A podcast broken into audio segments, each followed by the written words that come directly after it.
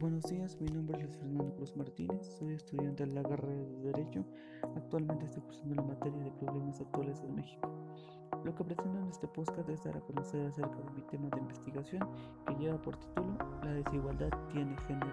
Bueno, para empezar, lo primero que hice fue una pequeña investigación acerca de la situación actual de mi tema Después investigué los posibles problemas o los problemas más bien que ha generado esta situación y por último realicé unas pequeñas posibles soluciones para erradicar esto con estudiante. Bueno, se dice que la desigualdad de género impone desventajas y prejuicios de niños y mujeres por el simple hecho de serlo, restringiendo el cumplimiento de sus derechos por lo que enfrentan cada día un número de retos que evidencian las únicas brechas entre hombres y mujeres. La lucha por la igualdad de género data de hace siglos. Frente a ello, la ONU declaró el 8 de marzo como Día Internacional de la Mujer a fin de promover el empoderamiento de niños y mujeres, pues la inequidad de género está presente en casi todos los ámbitos de las sociedades. Los roles de género, respaldados por ancestrales estereotipos entre lo masculino y lo femenino, impiden la plena autonomía de las mujeres y entran en una lógica misógina y discriminatoria que sin asunto más extremo llega a los feminicidios. Las diferencias entre hombres y mujeres van más allá del núcleo familiar. En el ámbito laboral, los hombres suelen tener mejores puestos y las mujeres participan menos y perciben ingresos más bajos. De acuerdo con la encuesta nacional de ocupación y empleo NOE de la INEGI, la tasa de participación económica femenina para marzo del año pasado se ubicó apenas en el 43%. Esa cifra significa que únicamente el 44% de las mujeres mexicanas que están en edad de trabajar se encuentran trabajando o buscando empleo. Es decir, solo ese porcentaje de mujeres forma parte de la población económica activa en nuestro país. Comparando con la participación económica de los hombres de 77%, la participación de las mujeres en el mundo laboral se encuentra a 33 puntos porcentuales de desventaja. Lo anterior quiere decir que el 57% de las mujeres mexicanas no se incorporan al mercado laboral, lo cual refleja una fuerte problemática que puede deberse a factores que dependen económicamente de alguien o más que no encuentran soluciones óptimas para poder incorporarse al mundo laboral, por los bajos salarios, las pocas prestaciones para la maternidad y las dificultades que enfrentan en relación con el cuidado de los hijos, entre otros. Trabajar igual y ganar menos. Las mujeres trabajadoras suelen tener una desventaja salaria frente a los hombres mientras que un 39% de la población masculina que trabaja recibía hasta dos salarios mínimos, la proporción de trabajadoras con este mismo nivel de ingresos fue de un 51%. De igual forma, un 35% de los hombres trabajadores percibían entre 2 y 5 salarios mínimos, comparando con un 24% de las mujeres en ese mismo nivel de ingresos. En contraparte, en el nivel de 5 o más salarios mínimos, la proporción de trabajadores masculinos que se encuentran en ese nivel de ingresos es del 5%, superior al 4% de mujeres. Los mismos suceden con el trabajo no remunerado, ya que el 7% de las mujeres trabajadoras no recibe ingresos contra un 6% de hombres.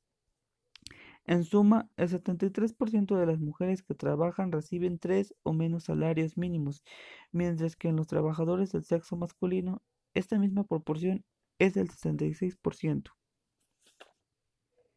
Se dice que las labores de hogar continúan siendo una actividad predominante llevada a cabo por mujeres. La encuesta intercensal reveló que las mujeres dedican un total de 48.5 horas por semana a trabajos dentro del hogar no remunerados, comparando con las 19.5 horas que dedican los hombres. Esta diferencia representa una brecha de género de 28.9 horas. En algunos estados como Aguascalientes, Zacatecas, Sonora, Coahuila, esta brecha de género de trabajo no remunerado es superior a las 35 horas. Lo mismo sucede con los puestos de toma de decisiones y la participación femenina en la política. La brecha más grande en este ámbito se encuentra en las presidencias municipales, ya que en 2017 según el Atlas de Género de la INEGI, el 86% de los presidentes municipales de todo el país eran hombres, de acuerdo con el Instituto Nacional para el Federalismo y el Desarrollo Municipal, INAFED, tomando en cuenta los resultados de las elecciones de 2018, un total de 513 mujeres ocuparon este cargo, apenas un 19% del total. Las más vulnerables. Existe un censo o consenso entre la comunidad científica sobre la fuerte relación entre la brecha de género y la situación de pobreza, por lo que la condición de desventaja de las mujeres frente a los hombres constituye también una barrera para la disminución de la pobreza. Cabe señalar que la pobreza y la desigualdad de género no son causantes ni consecuencias de una a la otra. Es un fenómeno que está presente en toda la sociedad más allá de las condiciones socioeconómicas de las personas. Sin embargo, el rezago educativo, la asignación exclusiva de trabajo doméstico, la falta de autonomía y sufrir violencia, entre otras, son, son manifestaciones de la desigualdad de género que complican la supervivencia de la pobreza.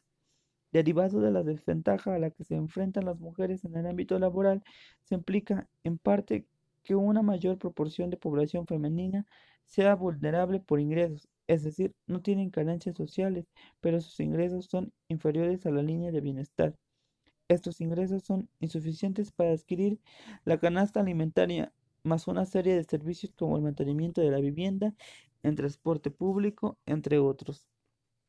De acuerdo con el Atlas de Género de INEGI, en todo el país, un 7.5 de la población femenina es vulnerable por ingresos comparado con un 6.5% de la población masculina.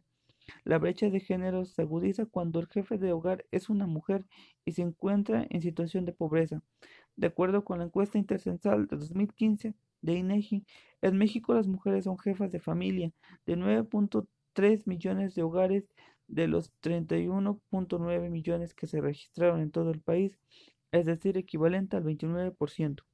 Adicionalmente, el Atlas de Género reveló que por cada 100 jefes de hogar que se encuentran en pobreza, existen 33 hogares con jefatura femenina en pobreza, sin casa propia. Además de la situación de pobreza y de las condiciones laborales, también destaca la asignación de los bienes materiales, en especial la tenencia de las viviendas, donde también hay una brecha de gran relevancia. De acuerdo con la encuesta intercensal de 2015 de INEGI, de 21.6 millones de viviendas particulares habitadas que hay en nuestro país, solo el 35% de los casos era dueña una mujer, contra un 56% de los hombres que son propietarios de la vivienda que habitan. Bueno, en resumen, esto quiere decir que la desigualdad de género ha sido un problema de por vida, que desde años o ciclos atrás, décadas atrás, esta diferencia de género ha sobresalido desde ese entonces y que esto ha traído como consecuencia una sociedad que haga la diferencia en hacer menos a una mujer que a un hombre. Pero sobre todo esto viene desde casa, ya que la educación es una parte fundamental para erradicar esto. En cuestión a los posibles problemas que ha causado esto, se dice que, añadido a que la desigualdad afecta no solo a las mujeres por, los, por las menores oportunidades de trabajo, acceso a la educación o crecimiento laboral, sino también a la sociedad en general, ya que este problema limita el crecimiento económico. En México hay tres problemas relacionados que afectan de manera particularmente brutal las vidas de las mujeres.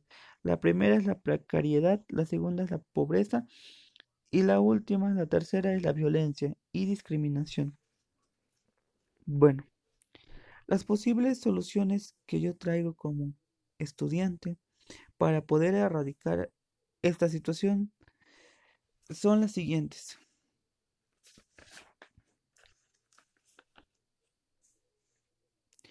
Uno, principalmente la educación en casa.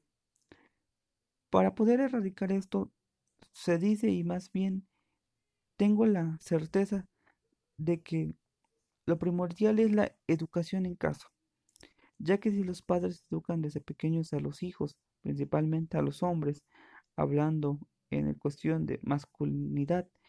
Eh, esto se podría erradicar, ya que si la mamá y el papá empiezan a educar de una forma adecuada a su hijo, este podría ayudar a, ser un participante a la sociedad de buena fe.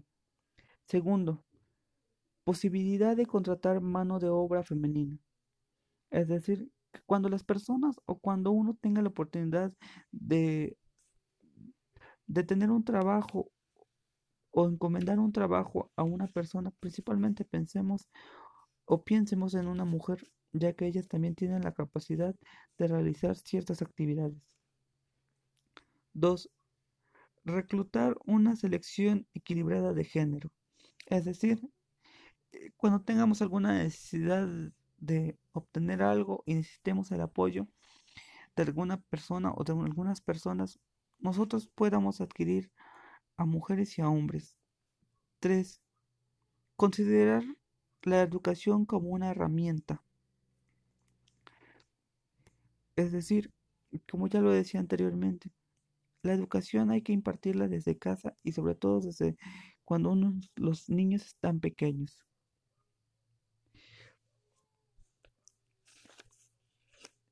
4. Crear informes institucionales para la igualdad de género. Es decir, en, eh, crear en mi caso sería poder crear eh, informes o más bien realizar pláticas en cuestión a un cierto grupo de personas en donde se le pueda hablar acerca de, la, de, la, desigualdad de, de la desigualdad de género y para que ellos, estas personas poco a poco empiecen a tomar conciencia y ellos hagan divulgar esta, la información que se les imparta.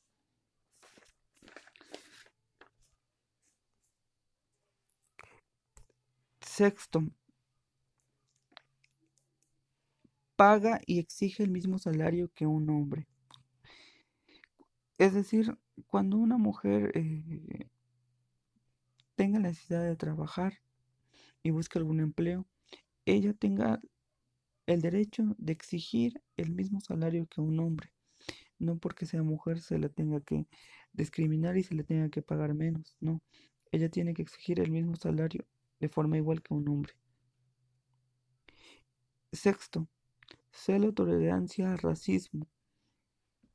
Es decir, que uno como sociedad o uno como persona no tiene que tener tolerancia a la discriminación y tiene que hacer frente a ello.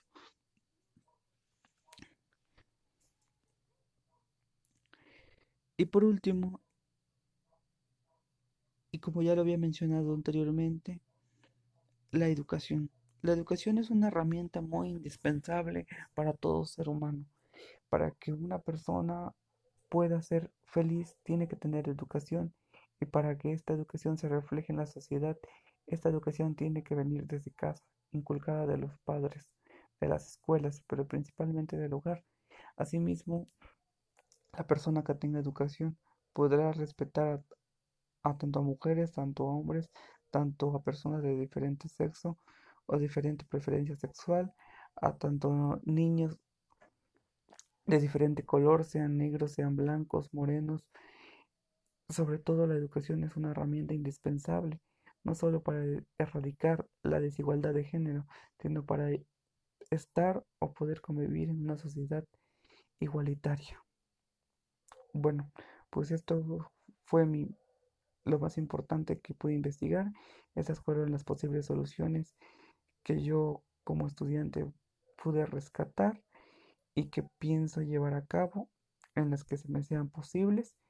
Y pues bueno, de antemano muchas gracias. Espero que mi información y mi podcast sea de gran ayuda.